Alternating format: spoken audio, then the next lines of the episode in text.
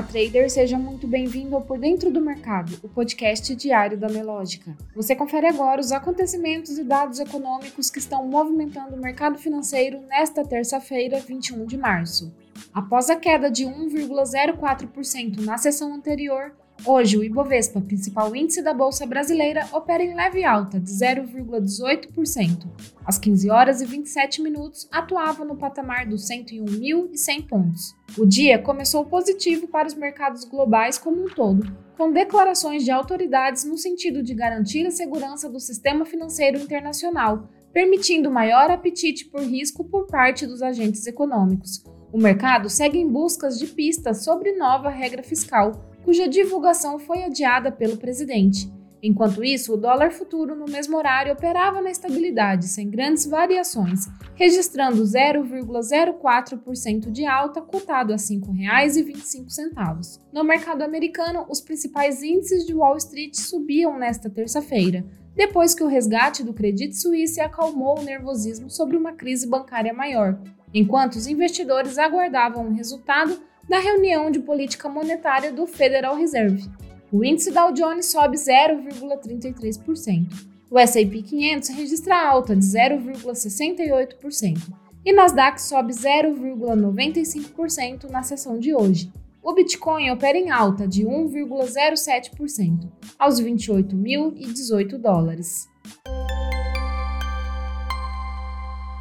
Destaque de hoje, o presidente Luiz Inácio Lula da Silva disse nesta terça-feira que apresentará um novo arcabouço fiscal apenas depois de sua viagem à China e que não há pressa para discutir a âncora apresentada pelo ministro da Fazenda, Fernando Haddad, na semana passada. O Copom inicia a segunda reunião do ano para definir juros básicos. O Comitê de Política Monetária do Banco Central começou nesta terça-feira em Brasília a segunda reunião do ano para definir a taxa básica de juros, a Selic. O órgão deve manter o aperto monetário com a Selic em 13,75 ao ano, mesmo com as pressões do governo federal para a redução da taxa. Nos destaques corporativos, ontem, após o fechamento do pregão, foi a vez da holding Itaúsa divulgar os resultados operacionais do quarto trimestre de 2022.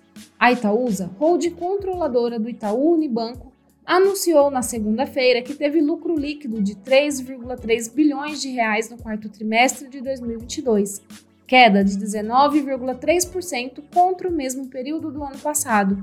Já chegando ao fim da temporada de balanços, Hoje será a vez de Copel, JBS e Vibra divulgarem os seus números. No mercado internacional, União Europeia e Estados Unidos anunciam o envio de mais de 2,5 bilhões de dólares à Ucrânia. A União Europeia e os Estados Unidos anunciaram na segunda-feira o envio de assistência militar adicional à Ucrânia, Juntos, os pacotes somam cerca de 2,49 bilhões de dólares. Venda de moradias usadas nos Estados Unidos sobe em 14,5% em fevereiro ante janeiro.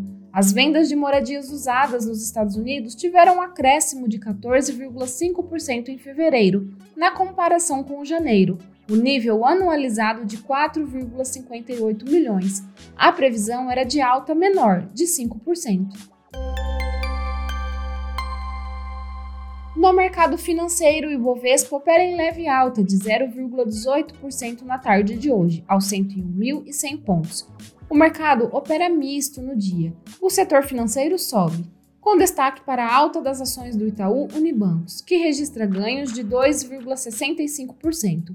O setor de petróleo, gás e biocombustíveis tem destaque de alta para as ações de Petrobras, que sobem 2,18% no dia de hoje, negociadas a R$ 23,42. As ações da mineradora Vale estão em queda nesta sessão, de 1,63%, cotadas a R$ 82,05 após três sessões de alta, a baixa proporcionada pela queda do minério no mercado internacional, Destaque positivo para as ações de CVC Brasil, que sobem 4,4%, seguida das ações de Fleury, que registra alta de 3,15%.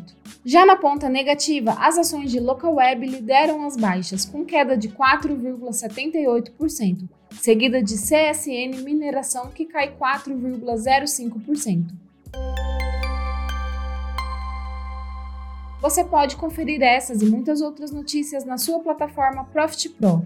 Se você ainda não é assinante, faça hoje mesmo seu teste grátis. O link está aqui na descrição. Uma ótima tarde e até amanhã.